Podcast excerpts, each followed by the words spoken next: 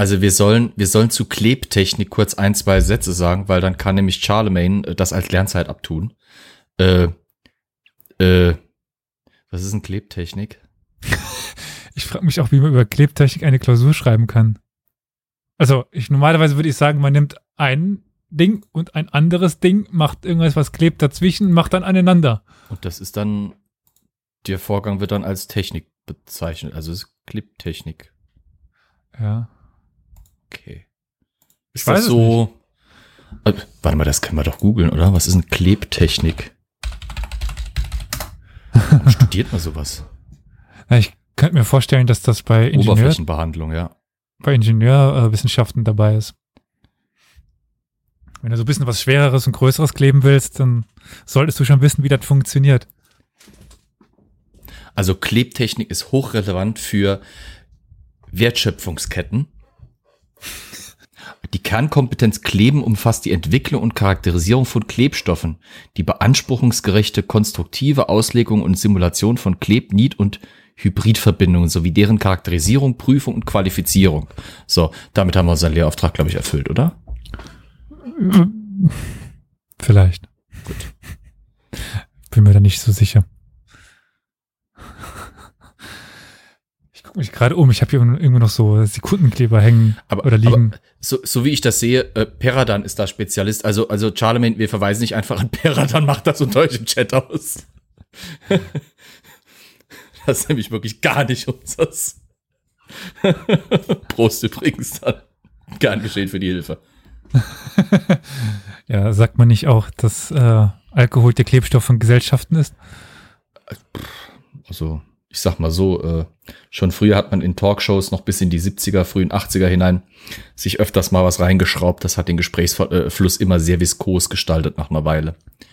Ja, aber wäre dann das nicht das Gegenteil von Kleben?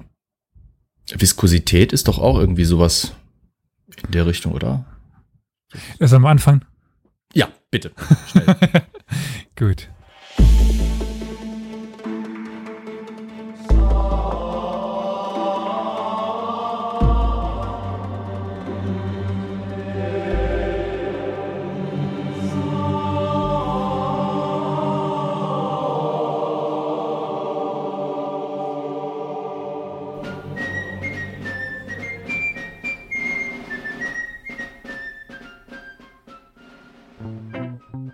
Und damit herzlich willkommen zu einer neuen Folge Historia Universalis, dem Geschichtspodcast. Heute wieder zu einer Folge Eldi. Elias labert über Dinge, die keinen interessieren. Und Flo ist auch dabei. Hallo Flo. Hi. Ich kann ja jetzt wieder hier passend rüber winken. Ach stimmt, ich muss die andere Hand nehmen zum Winken. Haha, sonst winke ich die ganze Zeit außerhalb vom Bild. Also Flo, du weißt ja schon, um was es ungefähr geht. Und die Leute, die den Titel lesen können, auch. Und ich weiß nicht, warum du dabei bist. Ja, ja, Klebtechnik. Das werden die Leute jetzt noch nicht verstehen, aber egal. Oder das, Nee, okay. oder das schneiden wir vorne dran, wie wir uns etwa Ja, fünf sowas Minuten über Klebtechnik ja. unterhalten haben. Nachdem uns schon mitgeteilt worden ist, dass es manchmal etwas nervig ist, wenn wir uns Outtakes vorne. Egal. Also, ich glaube, der, wenn ich das jetzt noch richtig in Erinnerung habe, meine Erinnerung, also Historia Dementialis, äh, ich habe schon wieder vergessen, was für einen Titel ich gewählt habe für den Stream. Es müsste aber sowas wie Steppenreiter in Ägypten Ja. gewesen sein. Also, wir werden heute in Ägypten unterwegs sein, aber wir werden heute auch wieder Steppenreiter haben. Das sind die zwei wichtigen Themen, die wir heute hier besprechen wollen. Also hast du wahrscheinlich schon eine Ahnung, um welchen Zeitrahmen es sich handelt, also in der Geschichte. 1924. Äh, Absolut falsch. Ah, okay. ja, also Hochmittelalter würde ich schätzen. Ja, das ist schon ganz passend. Schon fast Spätmittelalter. Okay. Je nach Definition. Die Definition ist eher Spätmittelalter.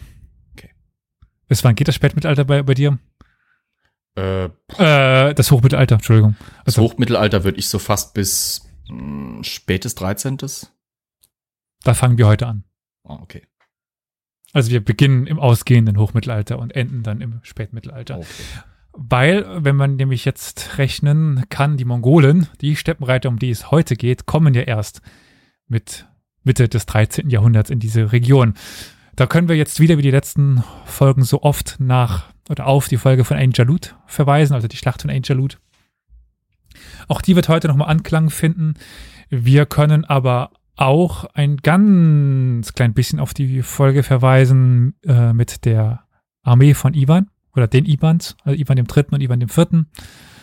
Und ja, ich denke, das ist heute so ein bisschen auch das Verbindungsstück zwischen den klassischen Steppenreitern und den Mamluken, die ja auch schon eine wichtige Rolle hier in dem Podcast eingenommen haben. Und es wird es auch nicht überraschen, wenn man sich ein bisschen diese Folgen anhört, dass die mamlukische Geschichte sehr eng mit den Mongolen verbunden war. Sowohl außenpolitisch als auch innenpolitisch. Das werde, der innenpolitische Teil wird dann heute eher das ähm, Thema sein. Wir haben zum Beispiel den Krieg mit den Ilkhanen, mit den Ilkhanen im Iran, der ja Jahrzehnte, fast Jahrhunderte lang eigentlich der wichtigste Konflikt der Mamluken war. Lange bevor es äh, dann mit den Osmanen einen gab. Und erst mit dem Zerfall des Ilkhanidenstaates nach 1335 mussten die Mamluken dann auch noch mehrere Jahrzehnte lang die Beziehungen dann zu den verschiedenen mongolischen Rumpfstaaten, könnte man sagen, oder Nachfolgestaaten, dann in dem ehemaligen Gebiet der Ilkane auch noch irgendwie berücksichtigen. Also die waren nicht mehr so die Gefahr. Es gibt zum Beispiel die Chelaraiden, die auch Mongolen waren, aber keine Dschingisiden waren. Also Dschingisiden sind die, die von Genghis Khan abstammen. Ja. Und also ich denke, es ist ganz klar festzuhalten, die Mongolen spielen für die Mamluken in der ersten Hälfte ihrer Existenz einfach eine sehr wichtige Rolle. Es gibt noch die Beziehungen zu der Goldenen Horde, die die Goldene Horde hat die Mamluken überhaupt erst verkauft. Das waren ja größtenteils Leute aus der Kipchak-Steppe, eben der Steppe der Goldenen Horde. Und die waren einfach darauf angewiesen, dass man gute Beziehungen zur Goldenen Horde hatte. Es gibt aber einen Aspekt dieser mamlukisch-mongolischen Beziehung, den ich heute genauer vorstellen möchte. Das ist nämlich die Frage der Mongolen in der mamlukischen Armee als Soldaten, Offiziere und sogar Sultan. Weil, wenn man jetzt darüber nachdenkt, in, bei den Mamluken war es so, dass die Sultane ja aus den Reihen der Mamluken als aus der Reihe der Soldaten kamen. Es ist also nicht verwunderlich, dass es auch ein mongolischer Mamluk geschafft hat zum Sultan. Aber das ist dann Teil des Ganzen, was ich heute erst erzählen möchte. Es können sich, wie, wie ich schon sagte, um Mamluken selbst handeln oder um mongolische Stammesangehörige, die als Wafedeya oder Mustaminun bezeichnet werden, das heißt Flüchtlinge. Also mhm. die Wafedeya, das ist ein ganz wichtiges Element innerhalb der mamlukischen Geschichte, das ich heute eben dann, ja, vorstellen werde. Wir haben tatsächlich auch die Namen mehrerer dieser prominenten Mongolen-Mamluken, nenne ich sie mal, die auf ganz verschiedenen Wegen das Sultanat erreichten. Wahrscheinlich gab es noch weitaus mehr solcher Mongolen-Mamluken, die in den Quellen aber namenlos bleiben, was ihre bescheidene Ränge und Leistungen widerspiegelt. Also ein eigen, ein einfacher Mamluk ist nicht mit Namen bekannt. Wir haben keine Namenslisten oder sowas. Und selbst wenn wir mal einen einzelnen Namen haben, ist er ja nicht unbedingt erkennbar als Mongole. Also irgendwann, wenn die, wenn wir den vollen Namen haben, also wir werden noch zu, zu ein paar Namen kommen, wenn sie dann eben äh, Tatar im Namen haben. Dann ist klar, dann kommt, kommt er aus dem Gebiet der Tataren. Aber wenn, mhm. er nur, wenn er nur Mohammed heißt, das ist schwierig, anhand dessen die Herkunft zu bestimmen.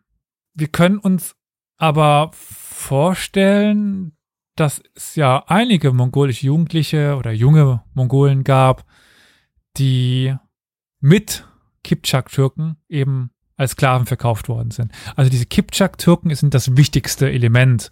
Die Kipchak-Türken sind ja auch die, die die Haupt, die die meisten Sultane stellten.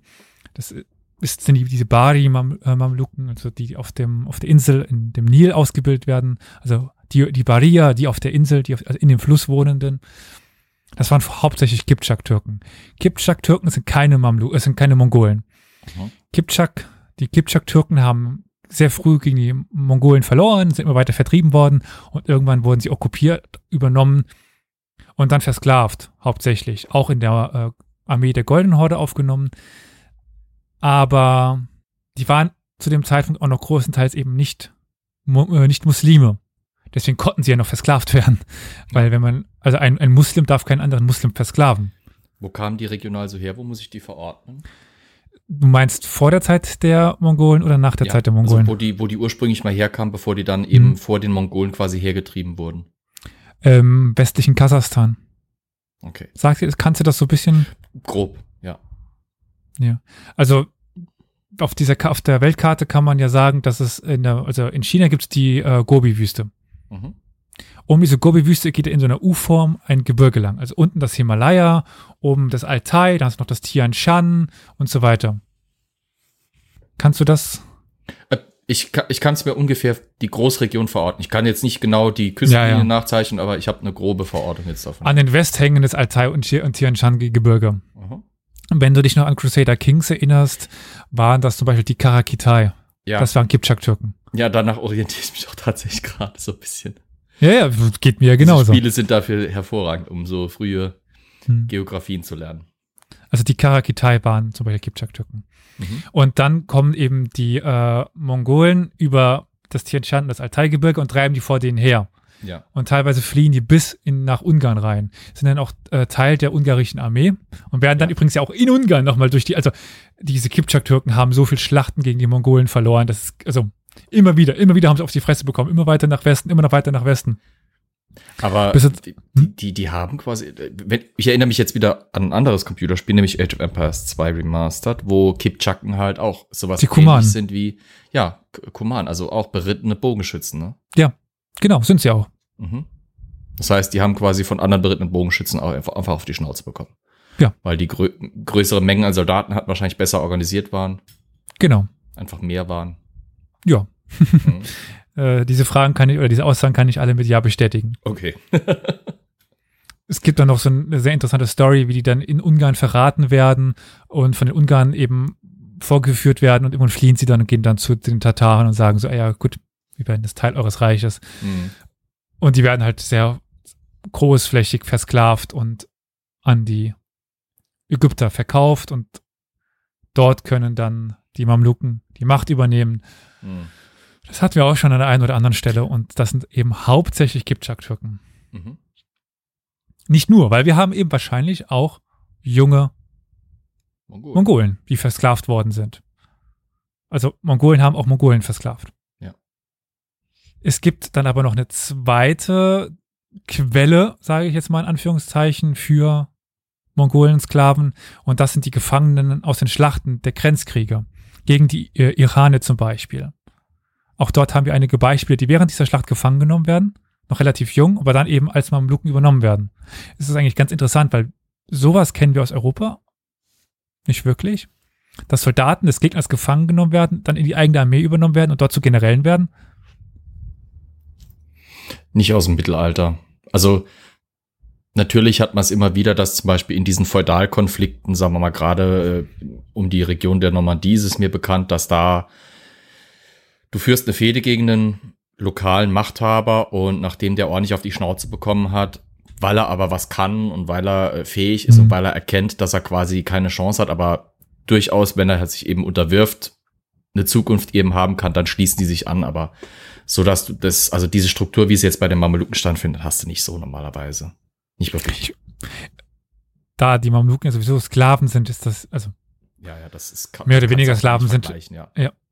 das ist ganz interessant da als Phänomen, dass es so in der Weltgeschichte jetzt nicht so häufig gab. Also das kannst du noch nicht mal. also Ich wüsste kein Äquivalent in Europa. Ich meine, du hast die die Ministerialen im, im mitteleuropäischen, vor allem deutschen Umfeld, die so eine Mischung Ja. zwischen frei und unfrei sind. Aber bei Das denen ist keine Sklaven, das sind nicht. unfrei, Nee, ja. nee das Ja. ist Unfrei ist was vielleicht anderes. vielleicht, wenn man danach suchen würde, findet man eventuell, aber nur ganz vage Möglichkeiten im im Kontext der ottonischen Sachsenkriege und Slawenkonflikte, weil die Slawen Mhm. und die Sachsen hatten solche Sklavensysteme.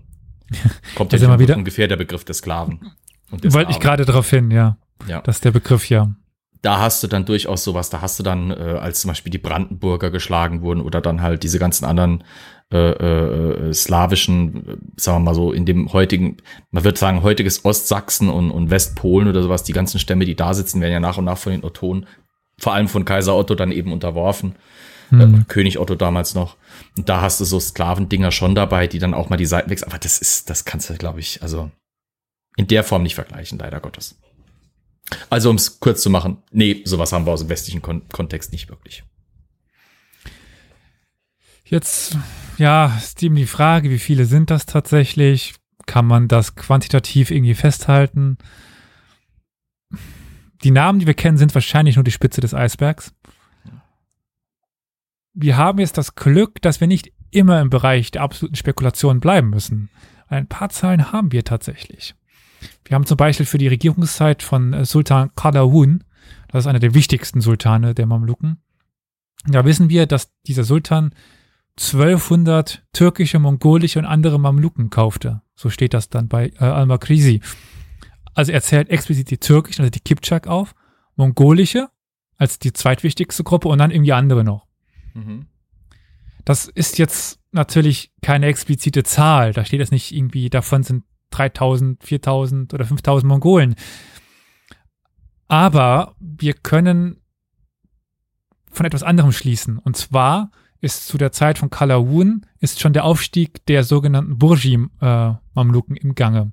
Burj, der, also Burj al-Khalifa, al-Khalifa zum Beispiel, also der Turm der Kalifen. Mhm. Also Burj ist arabisch für Turm oder, oder Burg mhm. oder Zitadelle, sowas. Also es waren die Mamluken, die eben in der, in der Zitadelle von Kairo ausgeb ausgebildet worden sind, von Al-Kahira. Im Gegensatz eben zu den. mit Al-Qaida, bitte. Für die Zuhörer direkt schon. Also das ist ein großer Unterschied, mein Lieber. Ja, aber begrifflich klingt es halt sehr ähnlich, deswegen wollte ich es nochmal betonen. Nicht Al-Qaida, Al-Kahira. Auch nicht Al Jazeera. Nee. nee. Äh, eben die ähm, Bari, die, die Baria auf dieser Nilinsel. Und die werden da nicht aufgezählt. Das sind nämlich die, also nicht nur Bursch, sondern Tscherkessen oder Zirkassen oder so etwas. Also das ist eine Ethnie von den, ja, Hängen des Kaukasusgebirges. Die Tscherkessen. Die gibt's auch. Sie ist mir ein Begriff. Ist das eine Stadt oder eine Region? Tscherkassi? Das ist die Region. Ah, okay. Das, das ist heute, ist das aber, äh, ich habe das irgendwie mit Russland im Kopf. Es ist, Tscherkessien liegt in Südrussland. Ah. Das ist die, ja. quasi, das sind die Hänge von Russland des Kaukasus. Ah, okay, die darunter in Richtung Georgien, Paragen. an der Grenze zu, ja. zu Georgien. Ja, okay. Um dir wieder mit dem Spielevergleich zu kommen, bei Europa Universalis sind das die, die überhalb dieses Clusterfax von Armenien und Georgien liegen, äh, Shirvanshah und ja. die Osmanen, da drüber ist so ein orthodoxes äh, Königreich, das ist Tschechien. Mhm. Und wie ich schon sagte, orthodox, also die waren damals eben nicht muslimisch, also mhm. auch nur noch versklavbar, nachdem die meisten Kipchak-Türken eben schon muslimisch geworden sind. Deswegen ja. war das dann vor allen Dingen irgendwann nur noch äh, Tscherkessen. Und die Tscherkessen werden aber nicht aufgezählt. Man weiß, dass Kalawun Tscherkessen in großer Zahl kaufte. Wenn es die Mongolen als erwähnenswerter erscheinen, sagt das ja, dass es doch schon eine gewisse Anzahl gewesen sein müssen. Mhm. Wir haben es auch einige indirekte Beispiele oder Beweise dafür, dass junge Mongolen tatsächlich ja in diesen Handel mit Mamluken verwickelt waren. Tokta oder Tokota, das ist einer der äh, Kane der Goldenen Horde, griff ähm, ja 707 im Jahre der, der Hitchera, also entweder 1307 oder 8 genuesische Siedlungen auf der Krim aus verschiedenen Gründen an. Die Gründe sind jetzt, ja, erstmal nicht wichtig, bis auf einen, nämlich unter anderem als Vergeltung für die Gefangennahme mongolischer Kinder. Aulan, Olad min al-Tatar. Also Olad ist äh, arabisch und heißt Kind. Mhm. Äh, min von, also Anne min Almania, heißt ich komme oder von oder aus Deutschland.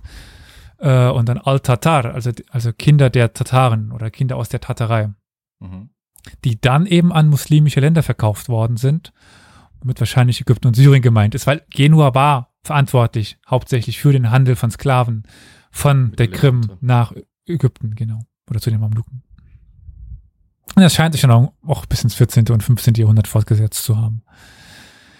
Der Enzyklopädist Ibn Fadl Allah al-Umari aus der Mitte des 14. Jahrhunderts sagt in seinem Kapitel über die Goldene Horde, also der hat zu verschiedenen Regionen so kurze Artikel geschrieben, Zitat. Zum einen verkaufen die Mongolen ihre eigenen Kinder, zum anderen entführen sie auch die Kipchaks selbst äh, also die Kinder der Kipchak selbst und auch die Kipchaken entführen die Kinder ihrer mongolischen Unterjocher und verkaufen sie an die Sklavenhändler. Also Mongolen versklaven Mongolen, Mongolen versklaven Kipchaks, Kipchaks versklaven Kipchaks und Kipchaks versklaven Mongolen. Jeder versklavt jeden, so einmal, jeder darf mit jedem. Und Genua schlägt einen Profit raus. Und Genua im Namen Gottes und des Profits. Al-Makrisi, der berühmte Chronist, ist da noch ein bisschen konkreter. Er schreibt nämlich, dass in der dritten Regierungszeit von An-Nasr Muhammad ibn Kalahun, also An-Nasr Muhammad, wie wir ihn hauptsächlich kennen, der Sohn von Kalahun, die Mongolen der Goldenen Horde miteinander konkurrierten und zwar so stark, dass sie eigentlich all ihre jungen Mädchen und Verwandten an den Sklavenhändler verkauften, um Geld zu machen entweder oder um den Feind zu schwächen.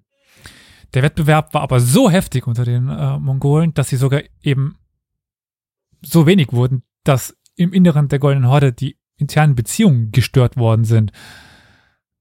Aber es ist leider unklar, was das bedeutet. Das ist für mich momentan ein bisschen ärgerlich, weil das eine meiner wichtigen Thesen in, in der Doktorarbeit werden könnte.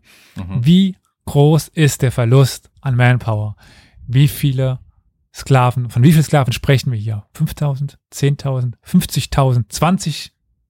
Man weiß es nicht. Ja, müssen das viele sein oder reicht es, wenn das einfach gesellschaftlich taktisch günstig gestellte Waren. Also wenn ich quasi die Elite äh, eines Landes irgendwie ausdünne, dann reicht das ja auch schon aus. Da muss ich ja nicht die ganze Bevölkerung irgendwie nach und nach versklaven. Es reicht ja, wenn die einfach kopflos sind, ne? Ja, schon. Aber es ist ja jetzt so, dass es vor allen Dingen darum geht, dass die Armee der Goldenen Horde schwächer wird und das nicht die mhm. Adligen.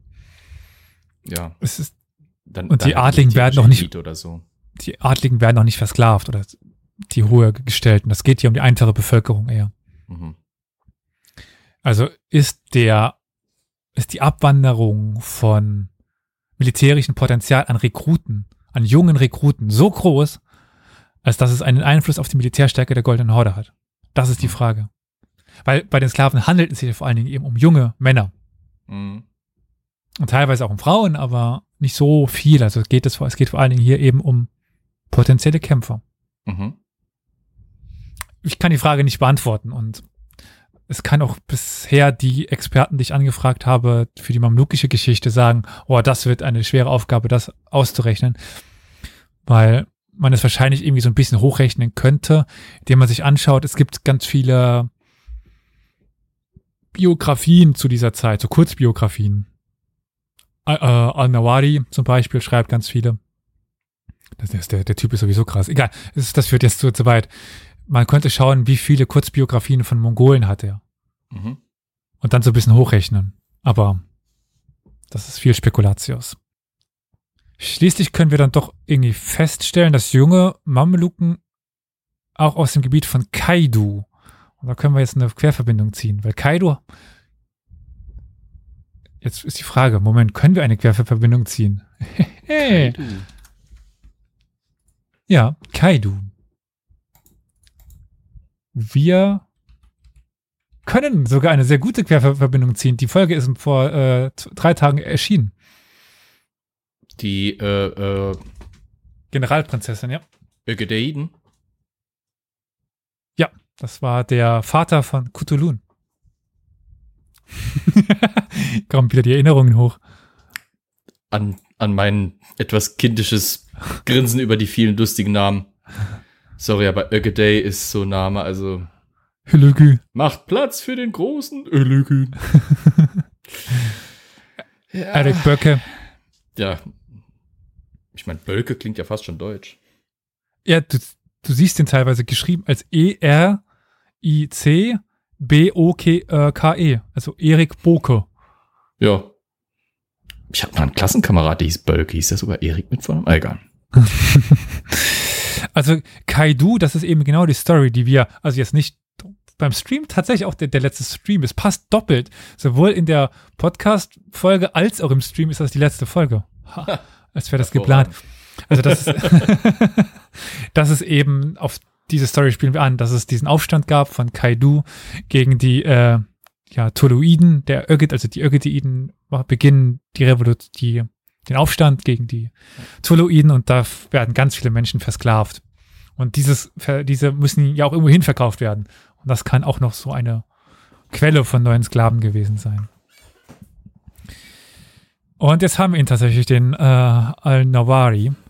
Der berichtet in einem Abschnitt über die Mongolen im Nihat al-Arab, das nach, ähm, nachdem äh, Kaidu Nomochan, das ist der so äh, Sohn vom Großkhan Kubilay, 1276 besiegt hatte, viele Frauen und Kinder gefangen genommen worden sind und von Händlern dann nach Ägypten exportiert worden sind. Also wir haben genau dieses Beispiel, dass Kaido eben Leute gefangen nimmt und nach Ägypten verkauft. Wir haben es bei Al-Nawari. Der Typ ist, jetzt sage ich es mal doch, du kennst die europäischen Chroniken. Was ist so an Seitenumfang, was du da so kennst? Je. Also in der modernen Edition. Ein paar hundert, die sind normalerweise dünner, als man vermuten würde. Einfach Weißt weil es du, auch ein Riesenaufwand war, die damals ja herzustellen. Deswegen sind die meistens kürzer gewesen, als man heute bei, einer, bei einem Geschichtswerk vermuten würde. Also wenn man die Editionen momentan so sich nimmt, die größten haben so 200, 300 Seiten. Ja. Weißt du, wie viel der Al-Nawari hat? 4000? 9600. Fleißiger Bursche. Aber wahrscheinlich ist- wenig illustriert. Ja? Und das ist nur ein Werk von ihm. Der hat mehrere Werke geschrieben. Das sind der 36 irgendwie Bände. Pro, pro Buchstaben eine Seite gebraucht, oder was? Nee, nee, der hat die äh, voll geschrieben. Oh, das ist nicht. Ja, äh, äh, es war, es war ein sehr schöner Hinweis. Ich habe von ähm, einem, der hat die, ich habe das glaube ich sogar da. Kann man jetzt sogar mal, mal Werbung machen hier. Das ist ein interessantes, ein tolles Buch. Ich werde ihn auch demnächst für den Podcast hoffentlich äh, bekommen. Äh, Hans-Ulrich Kühn, Mhm. Sultan Baybars und seine Söhne. F äh, frühmamlukische Herrschaftssicherung in ayubidischer Tradition. Das ist ein ganz schöner Schmöker hier als Doktorarbeit. Mhm. Und ich habe mit ihm telefoniert und dann gefragt, ja, wie könnte man das denn hochrechnen und so weiter.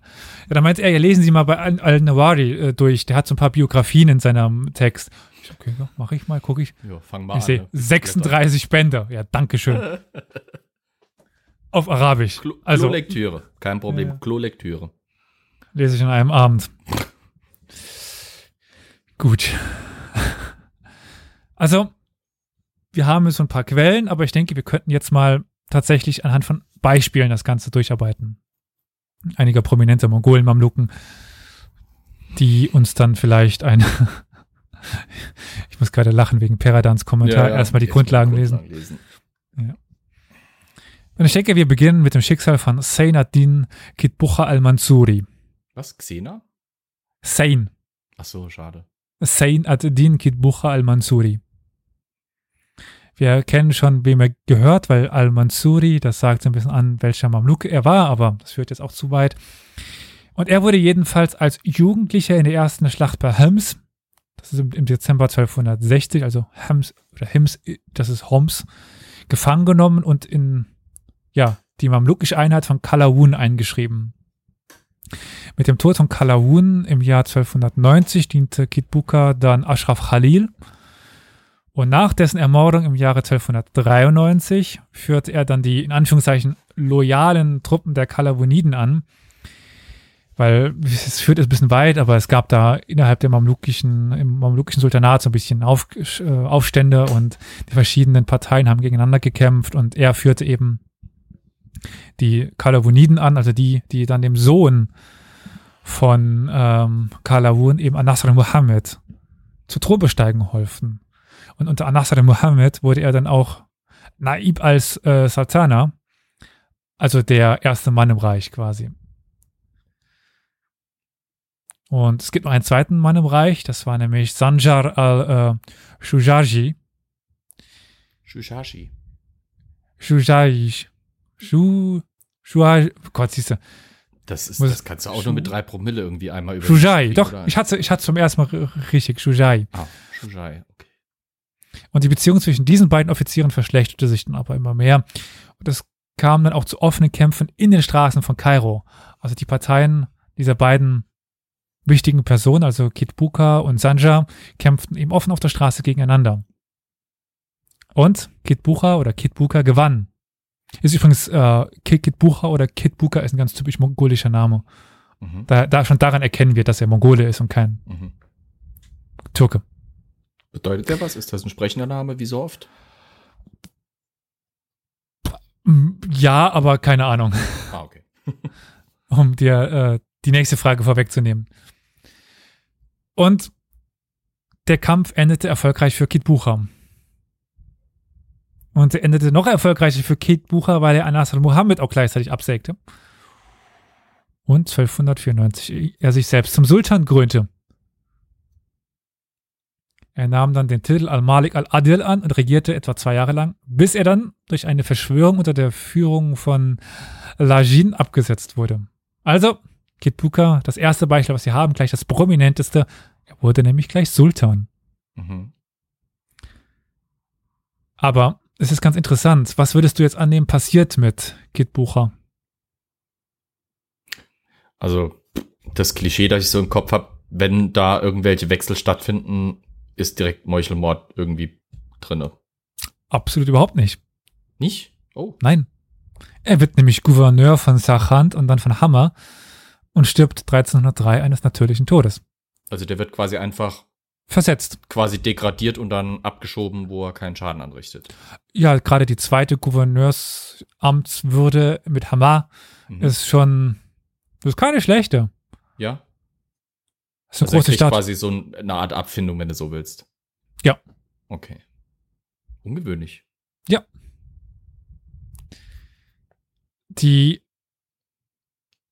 dann, ja, also die Regierungszeit von Kit Bucher und seinem Nachfolger, also von Lajin, war geprägt von Hungersnöten, also auch in den inneren Krisen und einer Ankunft einer extrem großen Gruppe von mongolischen Wafadeya im Frühjahr 1296.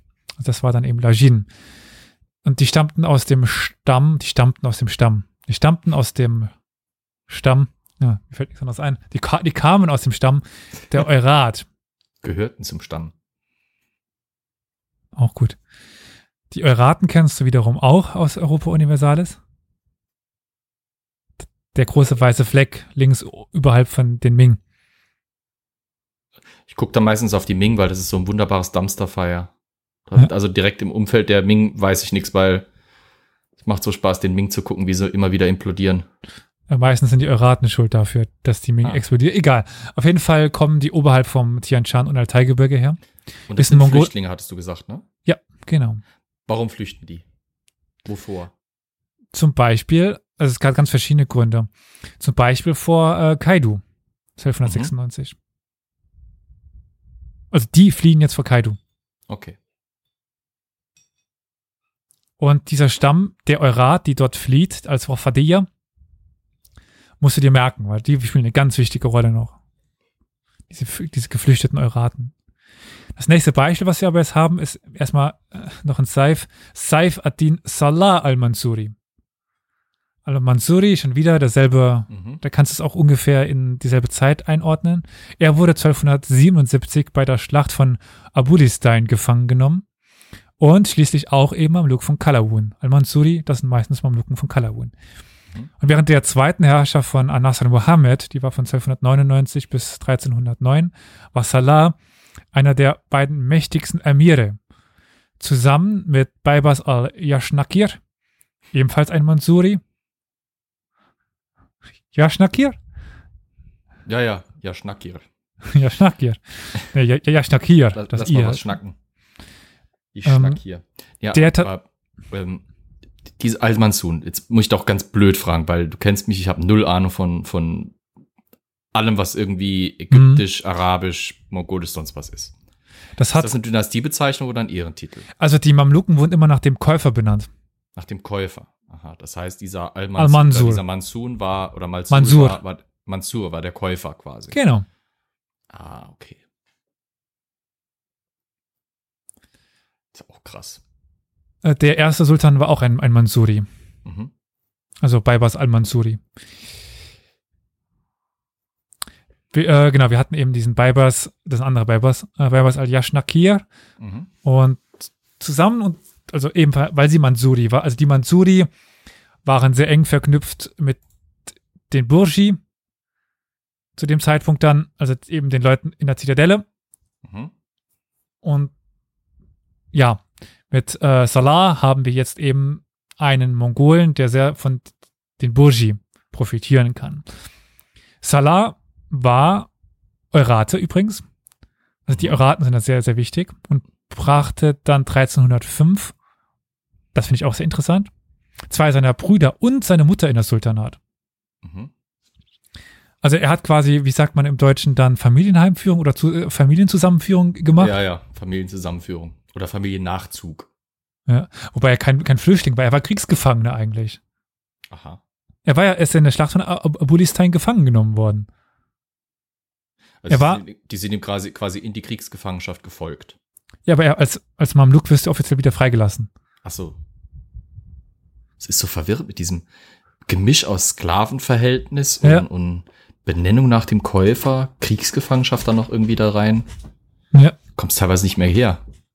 Ja, absolut nicht. Also es, das, ist auch, es ist auch verwirrend. Ich meine, wie kann man sich das überhaupt vorstellen? Aus der Sklaverei quasi rein direkt in eine Herrscherposition. Das ist sowas von fremd für, für jemanden, der sich nur in Mitteleuropa rumtreibt. Jetzt gerade Hm. im Mittelalter dann. Das ist so ein fremdes Konzept. Das ist, als hättest du einen Leibeigenen, der sich direkt zum König aufschwingt. ja, ziemlich. Das, das ist meines Wissens nach nie gut gegangen. Aber sagen wir mal so, der Leibeigene müsste davor noch zur Elitetruppe ausgebildet werden. Noch seltener vorgekommen. Ja, haben sie, Peradan. Frage, ja. Im, Im Chat wird gerade gefragt, ob Sklavenkinder in Amerika nicht auch den Namen der Besitzer bekommen haben. Ja, tatsächlich. Hm. Stimmt. Nur als kleine Side Note, äh, das war allerdings sogar ganz häufig üblich als Umgangsform, ähm, dass man Dienerschaft mit dem Namen der Familie, denen sie gedient haben, angesprochen hat. Noch bis ins 20. Jahrhundert hinein. Das heißt, der Diener zum Beispiel, mein Diener zum Beispiel wäre dann ein Herr Deller gewesen, auch wenn er nicht mit mir verwandt gewesen wäre, aber er wäre dann quasi als mein Diener angesprochen worden in manchen Kreisen. Gerade im anglophonen Raum wäre es so gewesen. Ich möchte niemand außer dich als Herr Delle ansprechen. Dich eigentlich, egal. Äh, gut, äh, das Schicksal von Salah meinte es dann aber nicht mehr so besonders gut mit ihm, Mhm. weil ähm, er hatte sich dann so ein bisschen an dem Umsturz von Al-Nasr Muhammad beteiligt. Bisschen. Und der, aha, er kam dann aber noch mal ein drittes Mal an die Macht. Al-Nasr Muhammad, nämlich 1310, wurde dann eingekerkert, also Salah, und verhungerte. oh. Ich wollte gerade sagen, warum kommt er dreimal an die Macht und wird nicht irgendwann zwischendrin kalt gemacht, um ihn endlich wegzuhaben? Das klingt so, Naja, das ist du so typisch prämachiavellistisch, ne? Ja, das ist wie bei Kit Bucher ja auch. Der wurde auch nicht kalt gemacht, der wurde halt irgendwie Ja. hinversetzt. Gut, das dritte Beispiel, was wir jetzt haben, wieder ein Saif, Saif Atin Kipchak al-Mansuri. Mhm. Also Kipchak, da hören wir schon im Namen. Ja. Was, er kann auch Kipchake gewesen sein, wie der Name sagt, aber ich komme gleich dazu. Er wurde ebenfalls in der Schlacht von Abulistan gefangen genommen und wurde Mamluk von, Überraschung, Kalawun. aber er hat zuerst äh, dessen Sohn Salih Ali gedient. Und er wurde dann Gouverneur von Damaskus. Und in der Regierungszeit von Lashin floh er an den mongolischen Hof im Iran, also zu den Irhanen. Ja. Dort fand er dann tatsächlich seinen Vater namens Tochil und seine Brüder, die dort in einer prominenten Position am Hof waren. Und daher wissen wir auch, dass er eben kein Kipchak-Türke war, sondern äh, Mongole. Sehr, also sehr, sehr, sehr wahrscheinlich. Kipchak bekamen auch die Statthalterschaft von Hamadan zugesprochen, obwohl es zweifelhaft ist, ob er tatsächlich mal da gewesen war, weil er dann relativ schnell auch Hasan, den Ilkhan, auf einem erfolgreichen Feldzug nach Syrien in den Jahren 1299 und 1300 begleitete.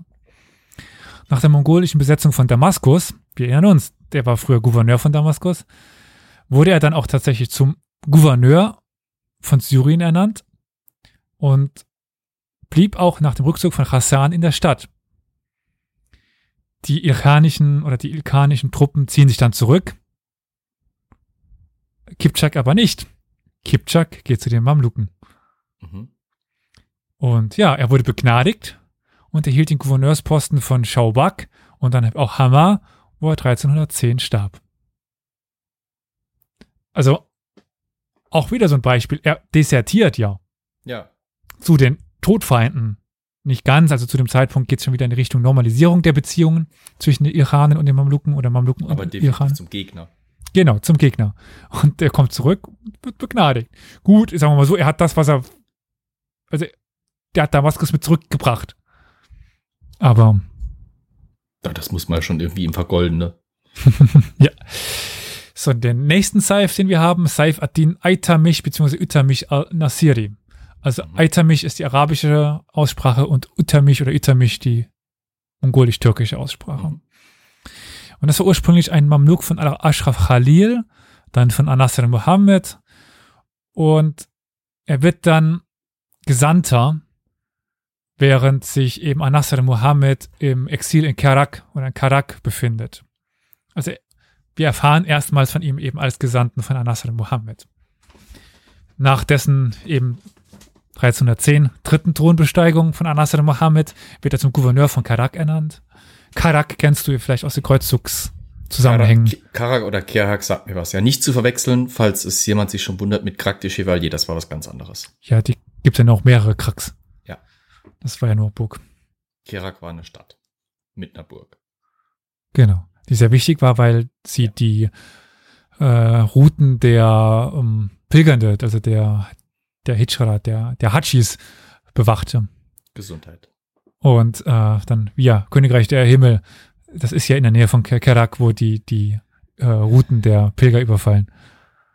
Äh, ist nicht sogar, warte mal, bin ich jetzt falsch unterwegs, dass äh, die eine Schlacht, wo dann, wo dann quasi Balian das erste Mal sich in dem Film hier irgendwie militärisch äußern darf, äh, ist das Krak de Chevalier oder Kerak? Wie wird die Burg bezeichnet, wo dann der König von Jerusalem kommt und quasi die Schlacht verhindert? Aber äh, Balians Truppe wird trotzdem von den Truppen Salahadins niedergemacht. War das Saladin? Kerak oder Krak de Chevalier? Was sollte das darstellen? Ich bin mir gerade nicht sicher, was du anspielst. Äh, die Burg, auf der äh, Guy de Lusignan, nee, nicht, Guy, nicht Guy de Lusignan, sondern äh, ach, der andere, der Rotbärtige. Der, ah. der, der aggressivere noch. Der, äh, Renat de Chatillon. Renard de, Chatillon, ja. Renard de Chatillon. Äh, war das Kerak oder Crac de Chevalier? Ich bin mir nämlich gerade nicht sicher. Ah. Ich meine, so oder so war es historisch natürlich falsch dargestellt, aber. Äh, Otto Jourdain war ja halt, also äh, Renard de Chatillon war ja. Otto Jourdain und Ant Antioch, ja. Ähm. Das war halt die Schlacht bei Hattin, die große, aber ich weiß nicht, welche die kleine ist. Also, das ist, also er ist ja der, der tatsächlich diese Überfälle macht. Ja. Insofern würde es halt Sinn machen, wenn der quasi seinen Stützpunkt da in der Nähe von Kerak hätte.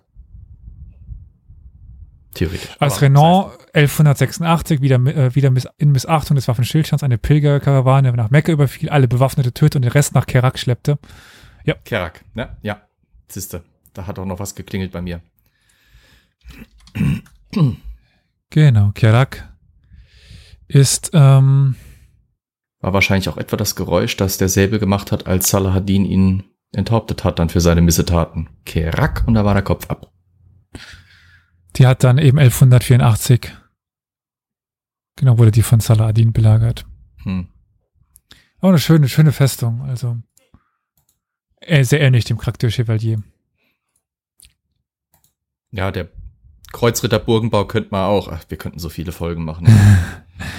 ich wünsche, wir könnten das hier voll beruflich, voll, äh, voll, voll äh, Vollzeit beruflich machen hier. Aber äh, naja. Jedenfalls äh, wurde ja. der Eitamich oder Utermich Gouverneur dieser Burg dann. Und der Höhepunkt seiner Karriere war sicherlich eine Reihe von Botschaften oder Gesandtschaftsreisen, die er an den Hof des Irkhan Abu Said dann durchführte. Warum tat er das? Weil er eben Arabisch und Mongolisch schrieb und auch sprach und auch die Sitten der Mongolen kannte. Er war ein perfekter Gesandter, weil er eben beide Seiten repräsentieren konnte. Hm. Und er beantwortete deswegen auch die Briefe für den Sultan in der Sprache der Mongolen. Er starb 1336 in, in Safed, nachdem er das Gouverneursamt dort ein paar Monate zuvor von seinem Bruder Arik Tai übernommen hatte. Und Aradiktai ist auch direkt das nächste Beispiel. Mhm. Er, also Aradiktai ist wahrscheinlich der Bruder von Aitamich, aber das ist gar nicht so sicher, weil es sich auch um eine Bruderschaft Uhu äh, war, handeln könnte. Das ist dann eher so metaphorische Bruderschaft oder also der Bruder im Geiste. Mhm. Über 20 Jahre lang war Arektai Gouverneur von Safat und wurde eben 1336 von Aitamich abgelöst. In der Zeit nach Al-Nasr Mohammed hat Arik-Tai eine glänzende Karriere dann bis zu seinem Tod 1349. Außer Fadi bemerkt, das ist auch ein Geschichtsschreiber, dass sowohl Aytamisch als auch Arektay fließend Türkisch und ja, Kipchaki sprachen. Warum, wenn's, wenn sie jetzt sagen Türkisch und Kipchak, aber wenn es doch die Kipchak-Türken sind, also wahrscheinlich sagt er mit dem Kipchaki die Sprache der Goldenen Horde, eigentlich das Mongolisch der Goldenen Horde und nicht das Türkisch der Kipchak-Türken. Also er spricht eben beide Sprachen, die man auch braucht, um mit der Goldenen Horde zu korrespondieren. Und wir sehen schon, das sind so diese Soft Skills, die die Menschen zu dieser Zeit brauchten, um eine ja, Karriere dann machen zu können am Hofe. Der Arik Tai, er wurde sehr alt, er wurde nämlich schon 1277 von den Mamluken bei Abulistan gefangen genommen. Du merkst, also Abulistan, diese Schlacht, das ist auch eine der wichtigsten Schlachten überhaupt. Ja. Und kann deswegen sehr wahrscheinlich Mongole gewesen sein. Wir wissen es bei ihm tatsächlich nicht, weil er eben der Name nicht so eindeutig ist. Könnte auch Türke gewesen sein, aber er war ursprünglich von Kalawun gekauft worden und dann an seinen Schwiegersohn äh, Berke Khan übergeben worden, der ihn daraufhin wieder an einen Kyvedik weitergab. Wer das jetzt alles ist, führt zu, zu weit. Also wir sehen, die Mongolen wurden auch gerne mal weiter verliehen, obwohl sie eben doch keine Sklaven waren. Doch wieder Sklaven, also noch mehr Durcheinander drin. und während der Zeit von Anasir Mohammed und währenddessen Zeit oder während dessen zweitem Exil in Karak spielte Al-Malik oder eben, ja. Oh, jetzt bin ich ver verrutscht. Wir haben noch ein, ein weiteres Beispiel. Saif ad-Din Al-Malik. Wollt ihr den uns unterschlagen hier? Den wollte ich euch unterschlagen. Also Al-Malik der war der ursprünglich von Kalawun gekauft und dann an seine Schwiegersohn und dann an seinen, äh, an diesen Küvendik übergebene. Und bei Al-Malik, also Saif Adin Al-Malik, da können wir nicht sagen, was, wo, woher der kommt. Mhm. Weil Al-Malik heißt einfach nur der König. Ja. Da können wir am Beinamen nicht erkennen, welcher Ethnizität er ist, aber da er eben auch aus diesem Fundus an Sklaven aus äh, Buddhistan gehörte, ein Sklavenkonvolut hier. Ja, und das war eben so, dass er dann an ähm, Berke Khan und Küvedik übergeben worden ist. Und während Al-Nasir Mohammeds zweitem Exil in Karak spielte eben äh, Al-Malik eine wichtige Rolle als Vermittler zwischen ihm und den Emiren, den, den Fürsten, also in Kairo. Und 1312, zwei Jahre nach Al-Nasir Mohammeds Rückkehr in das Sultan, auf den Sultansthron, wurde er auch dann in den Rang eines Emirs von 100 befördert. Also er hatte dann 100 Soldaten unter sich. Mhm. Du erinnerst dich an das System, oder? Grob. Emir vergleichbar Baron oder Graf? Ja, aber ich meine mit dem mit der Zehnerschaft, Hunderterschaft. Ach so, das meinst du mit den mit den mongolischen Systemen, ja, ja. Das haben die ähm, auch äh, gehabt. Übernommen, die, ja. Die Mamluken hatten auch ein Dezimalsystem. Aber, aber, die hatten es bisschen kleiner natürlich, ne? Die hatten also nicht diese Zehntausender, sondern eher das Tausendsystem, oder? Ja, eine Tumen hatten die nicht. Ja. So viele Soldaten hatten die gar nicht. Nee, deswegen. Genau. Oder sie hatten schon, aber dann hätten sie halt ein, ein Tumen gehabt. Ja, gut, das Dezimalsystem, ich meine, das war ja auch bei den Römern schon verbreitet. Das ist ja immer ja. wieder auch in Europa übernommen worden. Das hat sich halt einfach angeboten, ne? Ja. Und ja, Al-Malik wurde dann nach äh, Anasir, äh, Anasir Mohammeds Regierungszeit irgendwann festgenommen, nämlich 1346 und er ist im reifen Alter von 90 Jahren verstorben. Aber nicht natürlich, sondern er wurde hingerichtet. Oh. Wir haben es also sechs prominente Mamlukenoffiziere, von denen es einer sogar zum Sultan geschafft hat. In vier Fällen kamen, in vier oder fünf Fällen, das ist unklar, kamen sie aus diesem Konglomerat von, von Abulistan, von dieser Schlacht. jetzt könnte man das Ganze noch ein bisschen weiterführen. Wir haben ja jetzt eben vor allen Dingen äh, Ende des 13. Jahrhunderts die Daten, Anfang des 14. Jahrhunderts. Wir wollen jetzt aber noch ein bisschen uns anschauen, was mit diesen Wafadia sich auf hatte, auf sich hatte. Also diesen Euraten, die geflohen sind. Ja. Und es gibt noch mehr Wafadia. Also das, was wir jetzt hatten als Beispiel, sind ja meistens eben schon als Sklaven oder Kriegsgefangene in das Reich gekommene. Mhm. Wir haben ja niemanden, der freiwillig, also mehr oder weniger freiwillig, in das Reich der Mamluken gekommen ist. Als Sklave.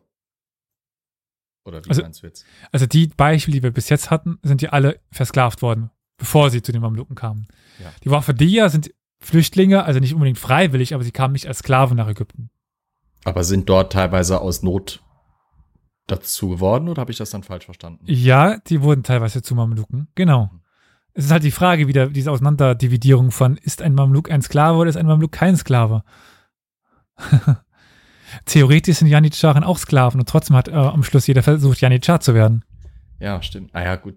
Es kommt halt drauf an, ob du jetzt halt, ja, vielleicht ist das auch unser Verständnis des Begriffs Sklave, der uns da ja. Teil, zum Teil ein bisschen im Weg steht. Ich meine, viele, viele, also viele definieren ja auch Leibeigene nach diesem klassischen europäischen Feudalprinzip als Sklaven, aber es kommt halt auf die Privilegien, auch äh, auf die soziale Stellung dieser Sklaven in der jeweiligen Gesellschaft an. Ne? Sklave ist nicht gleich Sklave. Genau. Und gerade bei einem Mamluken, das, das kannst du nicht wirklich auseinander dividieren. Gut, aber komisch, wenn, wenn du, ja, sorry, aber wenn du in einer ja. Zeit bist, wo quasi äh, die gesellschaftlichen Eliten normalerweise sich über martialisch, also über militärische Fähigkeiten und, und ihre militärische Rolle definieren, ist so eine Klasse, die zwar sklavisch eigentlich ist, aber eben militärische Macht und Autorität ausübt, was ganz besonders. Da wiederum könnte man sie schon ga ganz vage. Ich weiß, dass da vielleicht der eine oder andere Medievist mit Sicherheit äh, knirschend die Fußnägel hochrollt, aber da könnte man so an die Ministeriale wiederum anknüpfen, ein bisschen. Die ja auch, wie gesagt, unfrei sind, aber die Keimzelle des deutschen Ritters quasi, des, des Deutsch, aus dem deutschsprachigen Raum des Ritters sind und äh, quasi durch ihre militärische Funktion und ihre Verwaltungsfunktion einfach, obwohl sie unfrei sind, mehr Macht haben als manche Freie. Und auch mehr Privilegien haben mit der Zeit. Ich kann schon mal so viel vorweggreifen, dass ich gerade in einer Folge schreibe zur Sklaverei im Islam, weil das ja auch nochmal ein ganz wichtiger Punkt ist, um das zu mhm. verstehen. Mhm. Da möchte ich jetzt noch nicht so viel vorweggreifen. Nee, okay, ja. Aber es hat mir schon mal ein paar Mal die, die Diskussion, ich weiß nicht, ob auf Aufnahme oder quasi abseits der Aufnahme, aber ein Sklave im Islam hatte viel mehr Rechte als in Europa. Ja. Ja, also das Thema der Wahfadiyya wurde erstmals systematisch von Ayalon und dann auch von Nakamachi Nobutaka behandelt. Oh wow, der kam jetzt unerwartet. ja, äh, ein sehr wichtiger äh, Forschender für die Mameluken. Mit dem sehr typischen Thema, äh, Namen für einen Orientalisten von Nakamachi Na, äh, Nobutaka. Nobutaka. Japaner. Erst habe ich es hinbekommen. Ja. Aber wir haben tatsächlich auch in Tokio, glaube ich, ein Center für eine Ostforschung. Ja, gut, bietet sich ja an. Mhm. Nein, Und Nakamachi hat eine sehr erschöpfende, unumfassende Forschung gemacht. Und wir haben eine Liste mhm. achten, von 28 Offizieren in der mamlukischen Armee, die wafadische Herkunft waren. Also eben nicht Sklaven waren, sondern Flüchtlinge waren, die dann zu Mamluken in Ägypten oder Syrien worden sind. Diese Liste kann in zwei große Teile geteilt werden.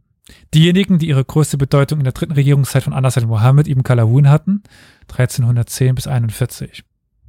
Und diejenigen, die schließlich, ja, und auch einschließlich einiger, die früher gekommen waren, die äh, dann später hochrangige Offiziere worden sind, also nach Anas Muhammad. Die Liste enthält 13 Personen, denen, deren Karriere vor 1310 ihren Höhepunkt erreicht hat. Das ist Nummer 1 bis 11 und 16 und 17 in Nakamashis Liste.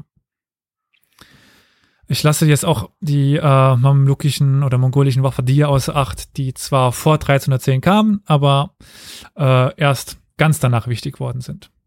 Also die müssen schon mit Anas Muhammad in Verbindung gestanden haben zu mit, mit dieser Zeit. Drei von ihnen waren Mitglieder von, also jetzt dieser Liste, die für uns wichtig sind. Drei von ihnen waren Mitglieder von Rum-Seldschuken oder der Rum-Seldschuken. Das ist Nummer neun, äh, Nummer acht, neun und elf und sind daher auch nicht für uns relevant. Also wir haben tatsächlich türkische Wafadiya. Also Wafadiya bedingt keinen ethnischen, Sta äh, ethnischen Status. Das müssen, also Wafadiya müssen keine Mongolen sein. Das waren in dem Fall Türken. Von den ähm, jetzt dann ja zehn Mongolen werden hier jetzt, oder werde ich jetzt vier Prominente erwähnen. Das ist Nummer 16 und 17, das waren nämlich die Führer dieser Eurat Wafadia, die 1295 gekommen sind. Deswegen sagte ich behalten. Ja. Äh, die aber beide bis 1300 dann, sagen wir mal, eliminiert worden sind. Die vielleicht wichtigsten waren eben ein Saif ad-Din Nochai oder Nukai al-Tatari. Das ist Nummer 4 in, in Nakamachis Liste. der mit einer äh, Gruppe schon, äh, also der hatte eben nichts mit dieser Woffadia der Euraten zu tun, sondern der war schon mit einer Woffadia gekommen, die 1293 gekommen sind. Da spielt es auch immer noch eine Rolle, dass die Irane nicht muslimisch geworden sind. Das heißt, ganz viele muslimische Mongolen, insbesondere auch der Golden Horde, die den ähm, Iranen offiziell helfen sollten, sind dann vor den Iranen geflohen nach Ägypten. Zum Beispiel bei, nach der Eroberung von Bagdad 1258 sind dann viele übergelaufen. Weil Kalifen und so. Jedenfalls Saif ad-Din Nochai oder äh, Nukai al-Tatari, das, die, Nummer 4, wurde dann von Baibars, das ist der damalige Sultan, verhaftet, später freigelassen und von Kalawun zum Amir von 100 ernannt. Nochai wurde dann in der Schlacht von Wadi al-Raznadar im Jahre 1300 getötet. Aber es ist der einzige Wafadi dieser Periode, also der vor 1300er Periode, der den höchsten Rang in der Mamluken-Hierarchie erlangt hat. Also eben die Hunderter, das sind mit die höchsten, die du überhaupt hast. Das war das, was du angespielt hast. Weil sie dieses Tumen gar nicht haben und die, ja. und die Tausenderschaft ist, ist der Sultan meistens. Aber so Kavallerieeinheiten machen auch Sinn. Also du kannst so eine Kavallerieeinheit, und die Mameluken waren ja durchaus tendenziell beritten. Äh, die kannst du auch nicht so groß machen, sonst wird die unkontrollierbar. Oder ja, trotzdem hatten die Mongolen die Zehntausenderschaften. Aber das war auch eher, also die wurden ja dann nochmal unterteilt. Also. Ja. Ja, deswegen, das, das macht dann Sinn, dass die Mameluken, die ja auch anders, das waren ja auch schwerere Reiter, hatten wir ja schon mal in der Folge, war das wieder ein Jalut? Das war ein, Oder war Jalut. Das, Nein, das ist richtig.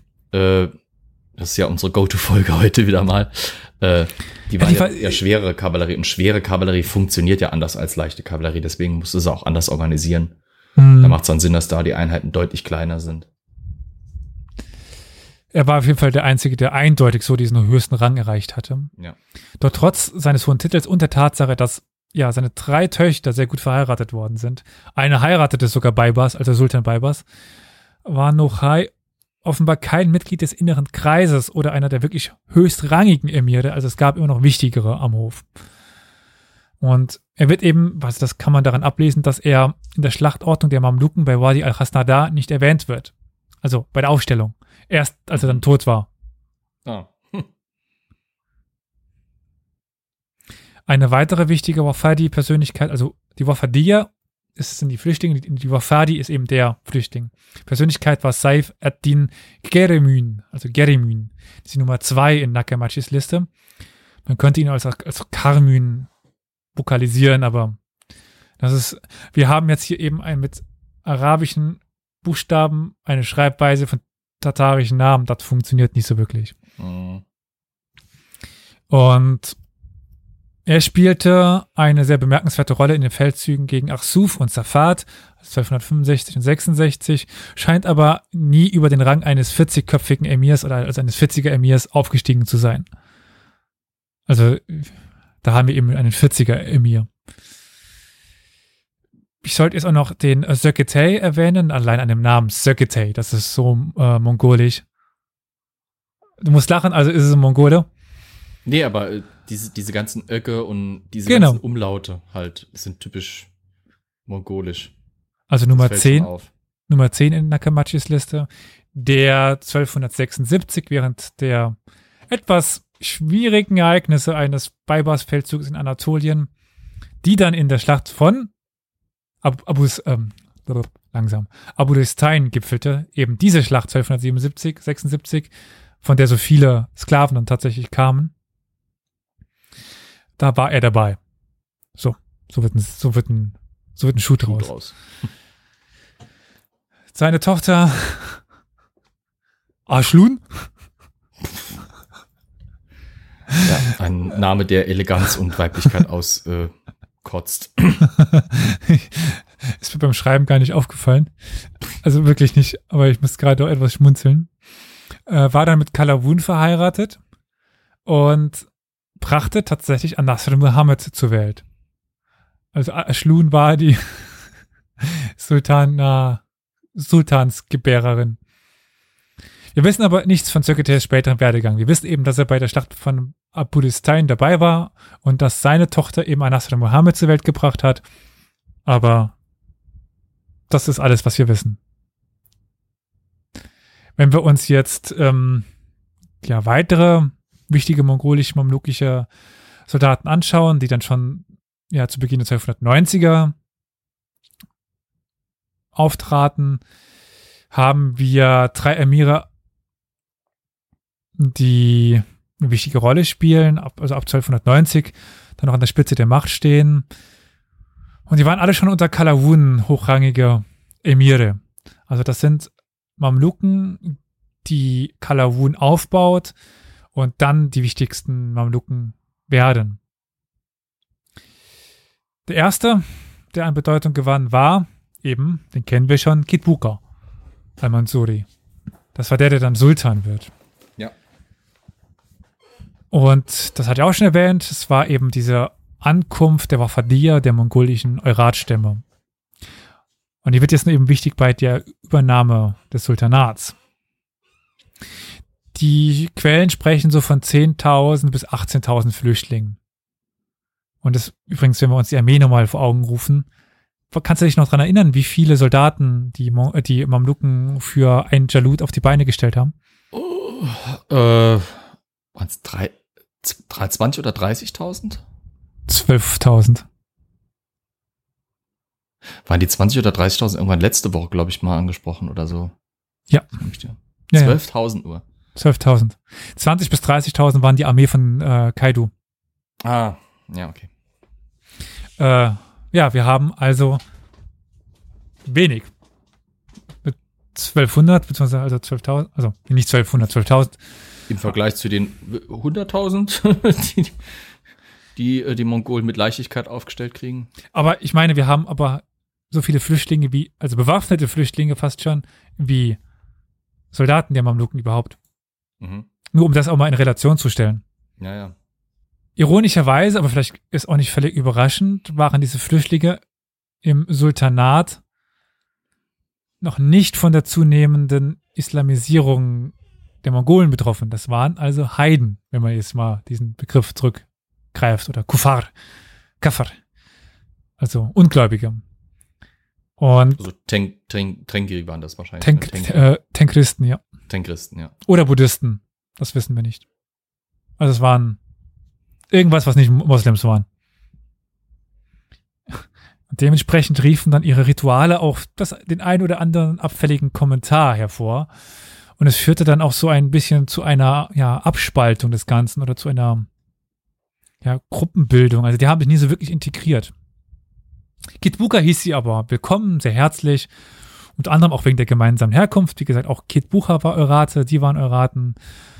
Und weil er wahrscheinlich davon ausgehen konnte, dass sie ihn gegen seine Gegner ja, verteidigen würden, nicht zuletzt wegen der ethnischen Solidarität. Du bist Eurate, ich bin Eurate, wir helfen dir. Ja. Das Gegenteil wurde aber erreicht. Seine übermäßige Unterstützung dieser Gruppe und ihrer Anführer trug dazu bei, dass sich eine beträchtliche Anzahl von hochrangigen und mittleren Emiren von ihm entfremdete. Also die eigentlichen Mamluken wurden jetzt oder den eigentlichen Mamluken war das ein bisschen suspekt, was er da gerade machte. Und daraus entwickelte sich eben der Staatsstreich von Lajin im Jahre 1296, der eben Kitbucha absetzte. Und auch einige Eurat-Offiziere einen Kopf kleiner machte.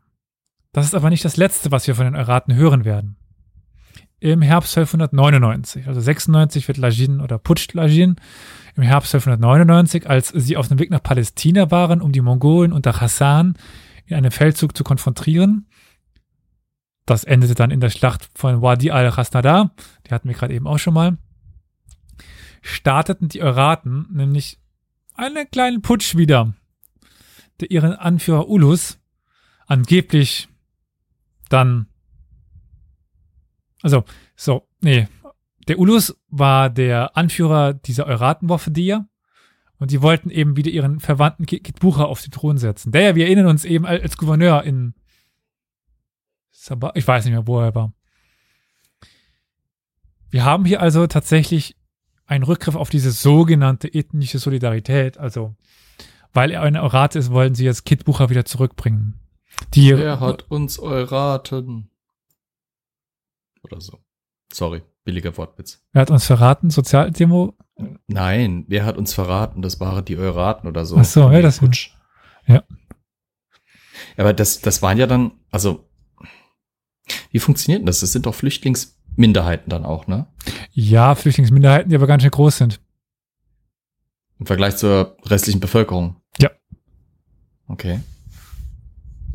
Schwer vorstellbar, wie das passiert, dass da von außen eine Gruppe reinkommt, die es dann schafft, diesen Staat quasi Ja, du musst aber sehen, dass der Staat aus Leuten besteht, die dieselbe Sprache fast sprechen wie die Flüchtlinge. Hm. Die Mamluken waren ja keine Ägypter, die Mamluken waren ja selber Ja. Kipchaken oder Ja, ja. Mongolen oder Ja. irgendwas. Also das waren, also die wa- waren ja, also diese Flüchtlinge waren näher an den Sultanen und den Soldaten dran, quasi ethnisch, als an den Ägyptern. Es ist eher ein Elitenwechsel als. Ja. Okay. Ich versuche mir das wieder mit Referenzen aus Westeuropa zu Nee, erklären. keine mir keine schwer, Chance. Noch nicht mal die, das Beispiel mit den, mit den Normannen funktioniert, weil das, ja, nee. Also sagen wir mal so, es müsste eine Flüchtlingsgruppe von anderen Normannen geben, die dann in Sizilien landen, Nee, nee, aber ist nicht. Das funktioniert nicht. Nee. Gott, warum muss, warum müssen die es in der, im, im, im, im, Orient, im Morgenland so kompliziert wieder machen? Ja- deswegen bin ich da nie so reingekommen in das Thema. Mir viel zu komplex. Ja. Jedenfalls, Ulus, der Anführer, wurde einen Kopf kleiner gemacht und der, die Rebellion wurde niedergeschlagen. Mhm. Mm. Diese Episode von Kit Bucher und den Erraten dauerte also rund sieben Jahre und ist, denke ich, ein klares Beispiel für die offensichtliche Rolle ethnischer Solidarität, in diesem Fall mongolisch-euratischer Solidarität in der Politik der Mamluken. Also wir haben diese Flüchtlingsgruppe, die dann ihren Mamluken-Verwandten unterstützen. Die Waffe waren keine Mamluken in dem, in, dem, in dem Falle, die waren Unterstützungstruppen. Also die wurden nicht zu Mamluken, die werden auch ganz klar als Waffe erwähnt. Und trotzdem helfen sie eben dem Mamluken Kit Bucher, der aber auch Eurate ist, um an die Macht zu kommen. Es scheitert nur. Schauen wir uns aber nochmal die Geschichte von Salah und Kipchak an, um nochmal ein bisschen auf diese ethnische Solidarität einzugehen. Salah, das sollte jetzt nicht vergessen, war, äh, vergessen werden, war auch Eurat-Herkunft. Und dennoch sehen wir bei ihm jetzt sehr wenig Beispiele ethnischer Solidarität. Also weder gegenüber Kit Bucher oder eben diese Eurat-Waffe Also wir haben Salah, der ist in derselben Zeit unterwegs. Der könnte genauso gut auf diese Wafadiyya der Euraten setzen. Er tut es aber nicht. Und die helfen ihm auch nicht. Gut, das könnte man sagen, ja, die helfen ihm nicht, weil er ihnen nicht hilft, aber die haben irgendwie Probleme miteinander. Die können nicht miteinander.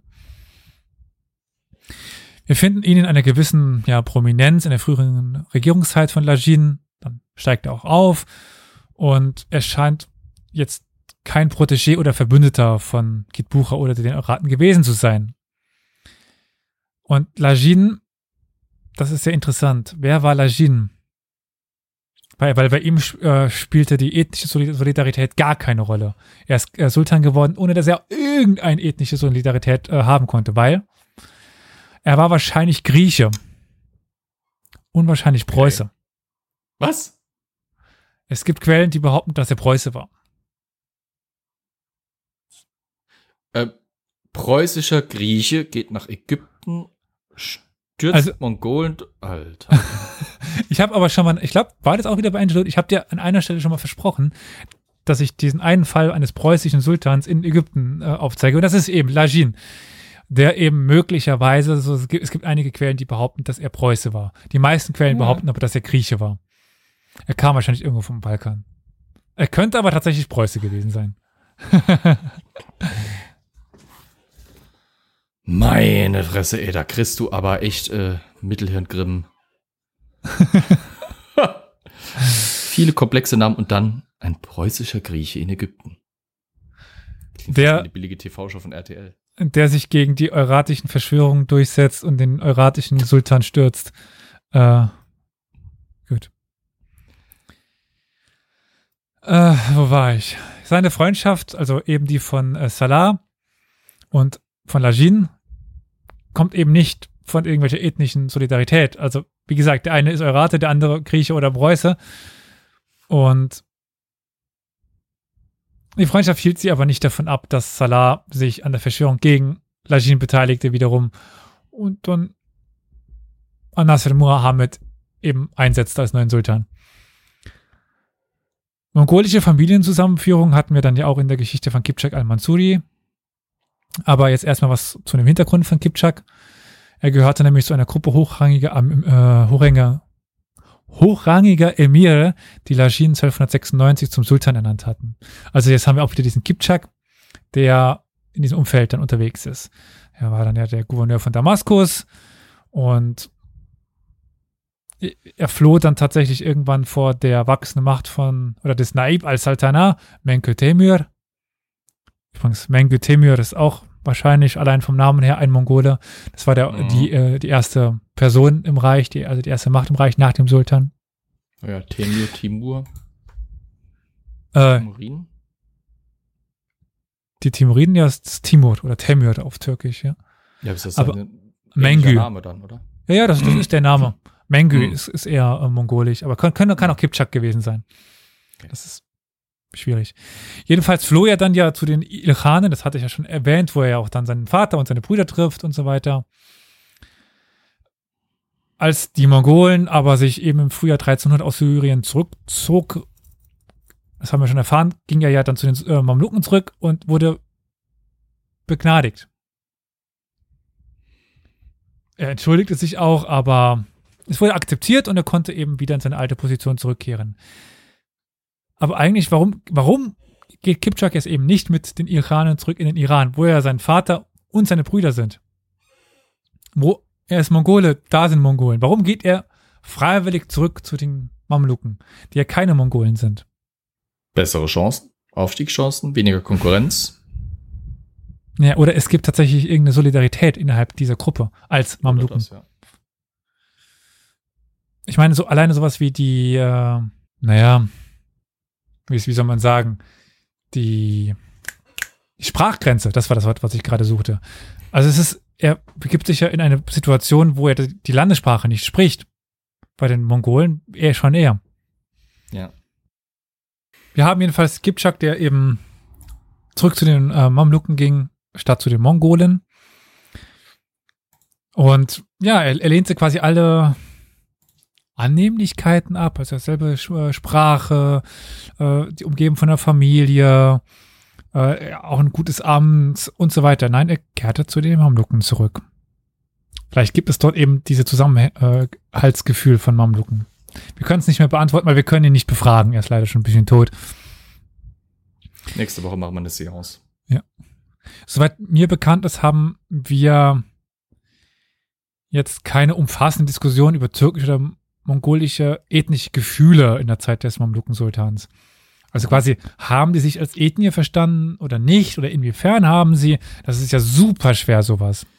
Das ist auch immer so eine Knackfrage, wenn es um so Sachen geht. Wann beginnen sich Gesellschaften als Nationen zu empfinden und wie sehr definieren sich Kulturgruppen als, als Kulturgruppen und nicht einfach nur über die familiären Bande mhm. oder persönliche Loyalitäten.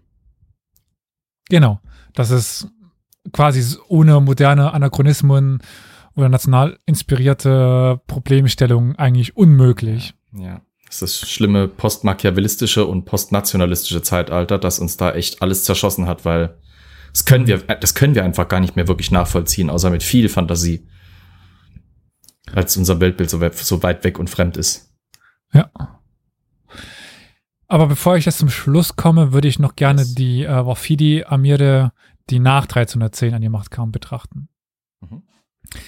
Also sowohl diejenigen, die erst nach diesem Datum ankamen, als auch diejenigen, die erst nach dieser Zeit zur Bedeutung kamen. Es gibt diese beiden. Also es gibt 15 Emire in dieser Kategorie, das ist Nummer 12 bis 28 und Nummer 16 bis 17, also minus die, also die gar nicht dazu, die als ja. die, ähm, die Ratführer waren und 1300 tot waren. Einer von ihnen war ein Offizier der Rumseldschuken, der 1276 das im Sultanat ankam. Das ist Nummer 12. Zwei waren Nachkommen eines anderen dieser Offiziere, Nummer 13 und 14. Und eine waren äh, bei der Mamluk eines Rumi-Emirs. Also das ist jetzt gar nicht so wichtig für uns, die können wir alle rausschmeißen. Das sind eben wieder, äh, Waf äh, wieder Wafidi ohne mongolischen Hintergrund. Drei von ihnen, das ist Nummer 20, 23 und 24, das ist Badr Adin Jankali ibn al-Baba und Saif Adin Tayubucha und eben Temürtash. Das sind dann tatsächlich Mongolen wahrscheinlich, die zwischen den Jahren 1310 und 1341 Emire von 100 wurden. Welchen Namen fandest du jetzt wieder witzig? Temürtaş? Ababa. Nee, Baba. Bei Tim, Temürtaş würde ich halt wieder direkt sagen, also das klingt entweder nach türkisch oder halt eher mongolisch. Ja. Selbst für mich als Laien. Baba denke ich halt direkt wieder an Forrest Gump. Aber okay. Nakamachi äh, sagt, dass in al-Nasiris dritter Regierungszeit, Zitat, die Zentralisierung der Macht erreicht wurde und der Sultan nicht mehr auf starke Einheiten von militärischen Flüchtlingen angewiesen war. Also er war jetzt nicht darauf angewiesen, von außerhalb Zufluss zu bekommen. Und äh, er konnte nun die Gefolgsleute selber fördern, die er brauchte. Also er war stark genug und musste nicht darauf setzen, eben Wafidi-Leute auf seine Seite zu ziehen. Die, die Wafidi, die jetzt zum Beispiel eben bei den Euraten 10.000 Mann ins Feld führen konnten, das ist ja eine wichtige Truppenstärke. Ähm, daher gingen in dieser Phase mehrere hochentwickelte äh, oder hochrangige Wafidi-Amire aus der Wafida, ähm, aus der Wafida-Gruppe ähm, hervor, aber nur eine geringe Anzahl wurde tatsächlich in die höchsten Gruppen aufgenommen. Und wir haben jetzt nicht mehr so viele Beispiele dafür, dass es eben Hunderter Emir, oder wir haben eigentlich gar keine Beispiele für einen Hunderter Emir aus dieser Raten Wafidi-Gruppe zum Beispiel. Außer eben diese drei, die wir schon hatten, Badr Adin Shankari, Ibn al-Baba oh, und die beiden anderen. Die aber dann zum Beispiel eingesetzt worden sind als Übersetzer. Das hatten wir, glaube ich, auch jetzt in der letzten Folge bei äh, Gutulun, bei dieser Keshik-Garde. Also das sind eben nicht nur reine Kämpfer, die Mamluken. Ja. Die Mamluken die sind auch Verwalter, die ja. sind Administratoren und so weiter und so fort. Und das ist eben jetzt hier mit Aitan mich zum Beispiel auch schon vorher oder äh, Ariktai, die wir ja auch schon hatten in der, der vorgesetzten Gruppe, die jetzt als Wafidi in die Mamluken gerade aufgenommen worden sind und dort administrative Aufgaben übernommen haben. Gut, ja, es gibt darüber hinaus noch so ein paar Verweise äh, darauf, dass sie sich schon bewusst machen, dass sie Mongolen sind. Also in den Kurzbiografien, die wir von ihnen haben, wird ihr, äh, ihr mongolisches Erbe schon betont, dass sie Mongolen waren. Deswegen wissen wir das überhaupt nur. Also wir haben zum Beispiel von ähm, Al-Nawari eben diese Kurzbiografien von vielen Generälen äh, oder Emiren besser gesagt, wo dann explizit drin steht, sie waren Mongolen und deswegen besonders oder so. Und deswegen schreibt er ihre Biografien. Also wir haben tatsächlich Hinweise darauf, dass ihnen ihre ethnische Herkunft wichtig war zumindest. Aber was wir jetzt, denke ich, als Fazit festhalten können, es gab eine ganze Reihe von Mongolen, die, äh, die ja, Karriere gemacht haben in der mamlukischen Armee. Aber im Grunde genommen waren sie die Ausnahme. Also wir haben jetzt zehn Namen oder so gehört. Von hunderter Emiren waren es vielleicht fünf, sechs. Und wir haben jederzeit dann schon irgendwie zehn, 15 hunderte Emire, die es gibt. Zu allen Zeiten. Also wir haben ja jetzt quasi von ja 1260 bis, 14, bis 1340, 50 rum die Zeit uns angeschaut. Und trotzdem haben wir ja nur diese geringe Zahl. Und alles andere waren Kipchak-Türken oder wie bei Lajin plötzlich äh, Griechen oder Preußen. Aber nichtsdestotrotz finde ich ein ganz interessantes Phänomen, dass wir zum Beispiel auch diese äh, Wafidi haben als Flüchtlinge. Wir haben äh, Mongolen, die da eine besondere Rolle einnehmen. Und ich denke, das war jetzt ein ganz interessanter Einblick in diese Armee der Mamluken, auch wenn es an der einen oder anderen Stelle wahrscheinlich etwas verwirrend war. Definitiv. Äh, aber nochmal so als Ergänzung zu der einen Jalut-Folge war jetzt, ja, Mongolen in der mamlukischen Armee. Äh, ja, verwirrend auf jeden Fall. komplexe Verhältnisse, die man, wie gesagt, äh, schwer sich über bekannte ja. europäische Größen irgendwie erschließen kann. Das nächste, also wirklich das nächste für mich mit vielen, vielen Abstrichen, was ich irgendwie den Mameluken nahsetzen kann, sind, wie gesagt, die europäischen oder deutschen Ministerialen. Aber auch wirklich nur mit viel Fantasie und viel, viel äh, Augen zusammenpetzen, damit man nicht äh, alles, alles zu klar sieht. Ich würde mal sagen, vielen Dank dafür. Und äh, soll man noch groß was sagen oder sollen wir langsam schon mal hier Anderthalb Stunden ist eine Aufnahme, glaube ich, so ja, roundabout. Ne? Das passt schon. Ich würde sagen. Also wir hatten ja zwischendrin einiges an Zuschauern. Hoffentlich hat es euch halbwegs äh, Spaß gemacht und interessiert. Und äh, falls es das getan hat, wisst ihr wahrscheinlich, wie ihr uns erreichen könnt über hm. unsere Website historia-universales.fm. Und äh, würde ich sagen, vielen Dank, Elias. Vielen Dank dir. Ja Gott, ich, ich, ich mache ja hier, ich mache ja Hypersensibilisierung auf Steppenreiter hier. es war ja jetzt nicht so viel Steppen, Steppenreiter, ja, also. Ja, ja, es ist, äh, aber es ist schon genug für mich. die Sensibilisierung jo. funktioniert. Dann würde ich mich jetzt erstmal hier für, für, die Aufnahme verabschieden und sagen, wir hören uns wahrscheinlich dann in ein paar Tagen wieder. Ich fürchte auch. Bis dahin, till nächster Gong, wie die Schweden sagen.